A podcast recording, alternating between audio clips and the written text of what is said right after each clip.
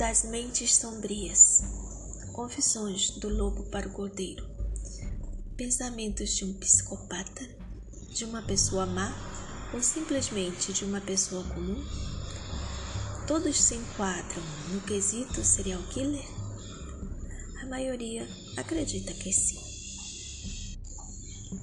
Não tente explicar o mal, apenas tente escapar.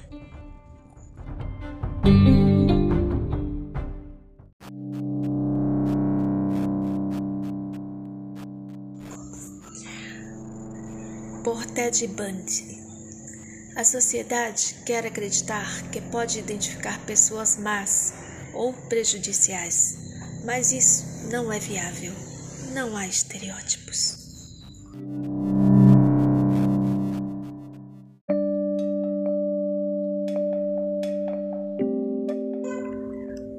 O caso Alice já faz parte do folclore das lendas urbanas, mas muitos juram serem crimes da vida real. A história fala de cinco assassinatos que aconteceram no Japão entre os anos 1999 e 2005. A identidade do assassino e sua motivação ainda são um mistério. Aqui irei apresentar minha própria versão, em que posso, por assim dizer, ser mais uma paráfrase despretensiosa do tanto que já se encontra por aí. Portanto, dessa vez fui eu mesma que inventei.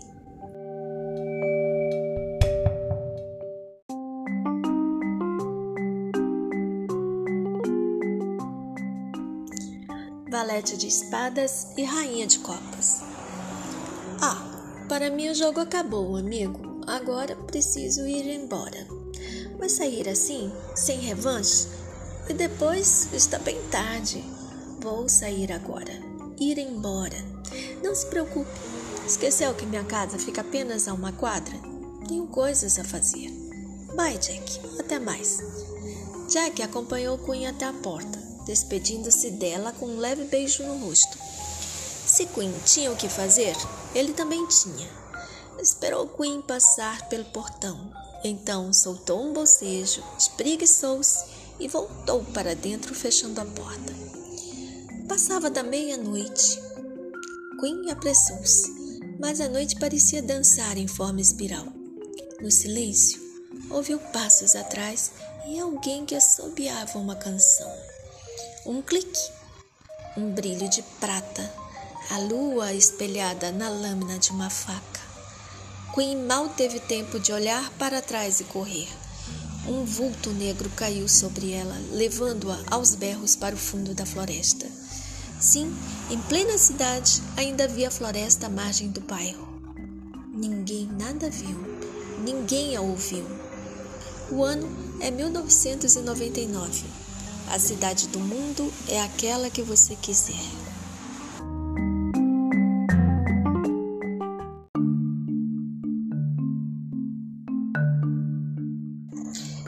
De Ouros sem voz. A TV estava ligada quando Sue entrou no apartamento do namorado. A notícia escabrosa sobre o encontro de um corpo mutilado dentro de um bosque não parava de aparecer na tela.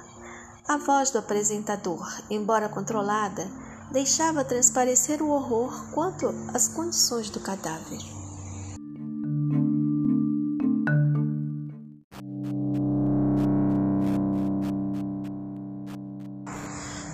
Corpo de uma jovem mulher foi encontrado esquartejado dentro do bosque Sechur, a menos de mil milhas daqui.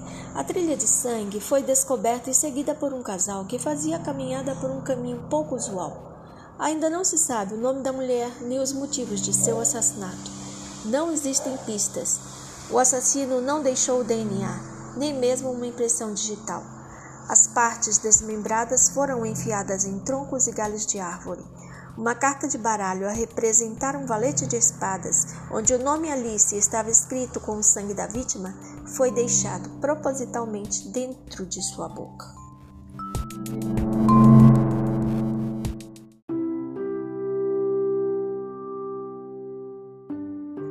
O apartamento estava quieto. Kim não estava lá. Sue achou estranha aquela notícia na TV já que esse crime aconteceu há três anos.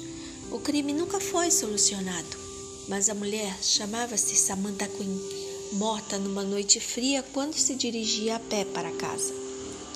Sue olhou o marcador na tela e realmente confirmou que era o ano de 1999, sendo que eles já estavam em 2002. Como isso seria possível?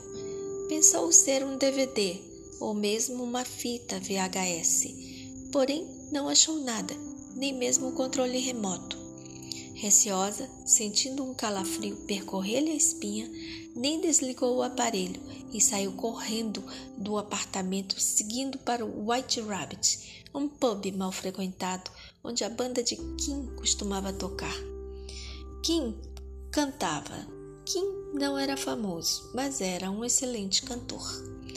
Contudo, White Rabbit estava fechado e um recado na porta dizia que, por motivos pessoais, o pub só abriria dali a três dias.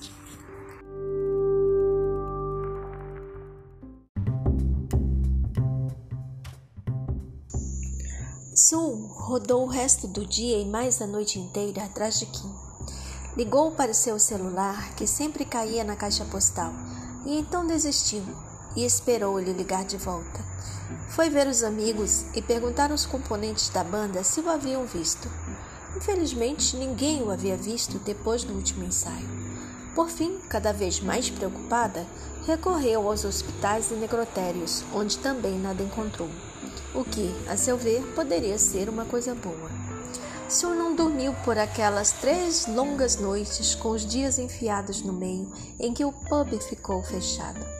Nenhuma notícia, nenhuma pista de Kim. Deu queixa de seu desaparecimento na polícia após 18 horas de sumiço. A angústia a consumia e no fim, porém, da tarde do terceiro dia, antes mesmo da noite cair, Sue correu para o White Rabbit Sue estava certa, finalmente encontraria Kim.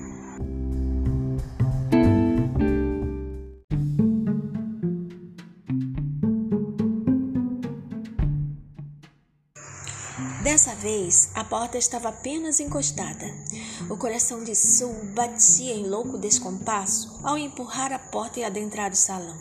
Estava escuro, abafado e ainda não havia ninguém ou assim ela pensou por um instante. A música White Rabbit da banda americana Jefferson Airplane, que gostava tanto de cantar, ecoava no ambiente. Sue custou a se situar e resolveu ligar mais uma vez para o seu celular.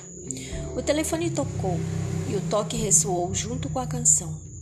Sue foi seguindo na direção de onde vinha o toque alto, sonoro e compassado. Chegando ao fundo do bar, ela levou a mão à boca, tentando sufocar um grito. O celular parou de tocar. Sobre a mesa, desfigurado, jazia o corpo de Kim. Ele havia levado um tiro na cabeça e teve a garganta cortada de orelha a orelha. Nas mãos segurava uma carta de baralho, o Rei de Ouros, e também um item bizarro, suas próprias cordas vocais. Na carta de baralho, o nome Alice, novamente escrito com sangue. Nesse momento, antes de Sue retirar a mão da boca e gritar o seu total desespero, o dono do pub chegou.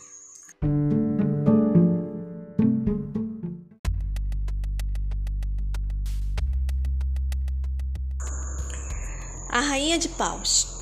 Se estava na internet, Assim, Sabrina, às risadas, encerrou a breve discussão entre as amigas. As quatro pesquisavam os dois últimos crimes do assassino Alice. Sabrina, mais que as outras, amava casos de mistérios. Lia de romances policiais estilo Agatha Christie a histórias em quadrinhos, que nem Julia, a personagem criada pelo roteirista italiano Giancarlo Berardi. Mas Sabrina era uma garota em comum, tinha sede e fome de saber. Além dos casos policiais, Sabrina gostava das lendas urbanas e creepypastas, gosto esse que era compartilhado pelas amigas. Portanto, o caso do assassinato de Kim e o outro que o antecedeu, o de Samantha Quinn, a enchiam de curiosidade. Todavia, entre tantas mentiras, pós-verdades e etc., os crimes estavam a ser questionados como meras abstrações cibernéticas. Na verdade, o interesse por lendas urbanas e creepypastas surgiram recentemente.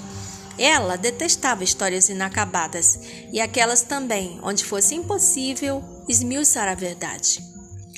Sabrina tinha sonhos e constantemente alimentava a esperança de um dia sair dali matricular-se em uma faculdade na cidade e, se possível, entrar para o FBI. O ensino médio estava no fim.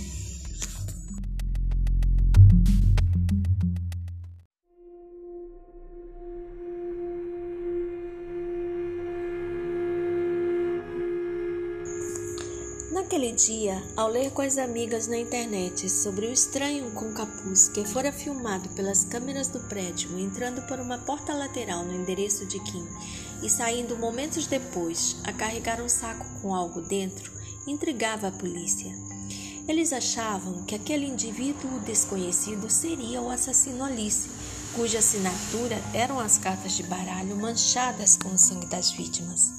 Contudo, Sabrina não pensava assim iria expor sua teoria mais tarde, quando chegasse em casa.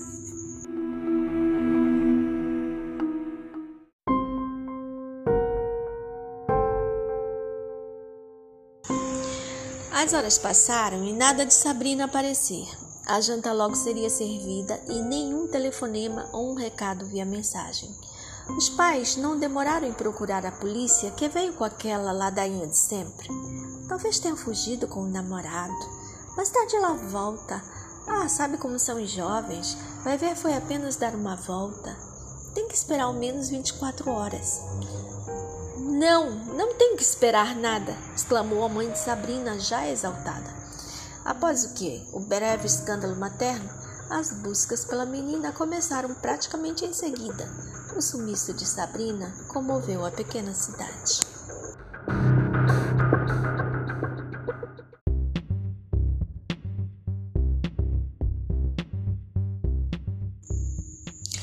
Dois dias depois, descobriram seu corpo jovem jogado em uma cova rasa em um terreno baldio, não muito longe de sua casa. Tal qual os dois primeiros assassinatos, o mesmo modus operandi. Havia uma carta de baralho, a Rainha de Paus, com o nome Alice, escrito com sangue, a assinatura oficial do assassino, presa por um graveto em cima da cova mal coberta. Sabrina teve os olhos arrancados a pele esfolada e a boca cortada. Uma coroa foi costurada no alto de sua cabeça e, segundo a polícia, possivelmente quando ainda estava viva. E agora, mais um detalhe: o desejo sexual não era o que movia ou deliciava o assassino, pois nenhuma das três vítimas foi molestada nesse sentido. Um bilhete ininteligível também foi encontrado junto com o corpo. Nele podia-se ler uma ou outra frase desconexa, tipo: A morte é a desfiguração do sonho. Será? Conteúdo permanente. Ela sempre estará à frente.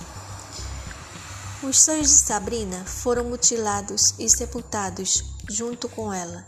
Sob a ótica louca, doentia do assassino, Sabrina não era mais uma garota especial, e sim agora apenas mais uma carta fora do baralho.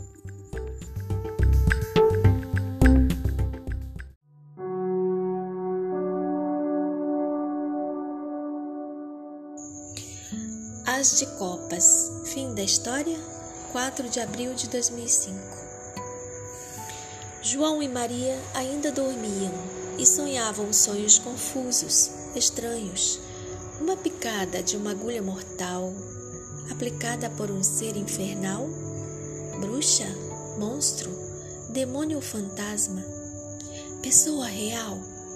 Isso pouco importa agora, afinal. O demônio toca uma canção ideal na flauta tosca feita de ossos, mas João e Maria não podem levantar e dançar, pois jamais irão acordar. Ficaram presos em um triste e fatal pesadelo, onde quem comanda é o medo, e não há caminho traçado com migalhas de pão para aquecer o coração. As de copas seguro entre as mãos, o demônio sem rosto em ação. Ele veste um casaco ensanguentado. João e Maria nunca mais para casa voltarão, mas em casa estão.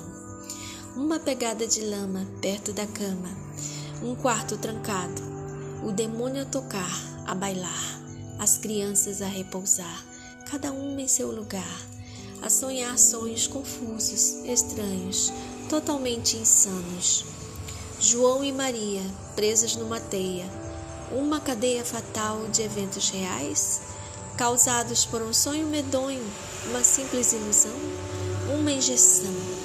Ah, que aflição! Este é o fim infernal de um jogo voraz? A história mal contada por duas cartas, as de copas limpo, lamuriento. Pela estrada torta, sinuosa, o silêncio é profundo também, que nem o sono que sempre vem o nome Alice dividido em duas cartas. Diga-me, em quantas sílabas se explica a vida? Duas crianças em uma só, a repousar, cada uma em seu lugar, a saber, a contar, que não mais irão acordar. Não, não há saída. O demônio sem rosto não liga. Ele possui olhos escuros e profundos, como poços onde se esconde a verdade. E a verdade é uma resposta esquisita e comprida, a qual, nem como justificativa, ele certamente nunca haverá de dar. Sem argumentos, se diverte por enigmas, até esse mundo sádico e sombrio dele se esquecer, e finalmente o assassino Alice morrer.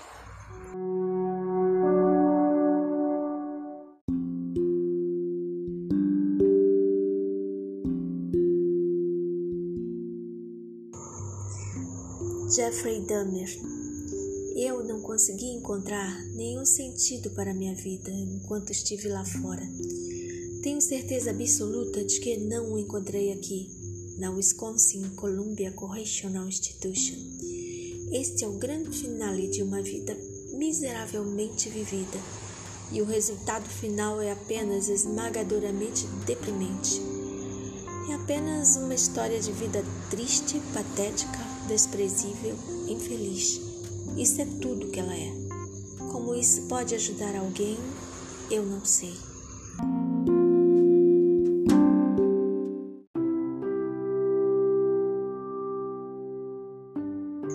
Enfim, amigos, por hora o fim. Como diria Jack o Estripador, vamos por partes.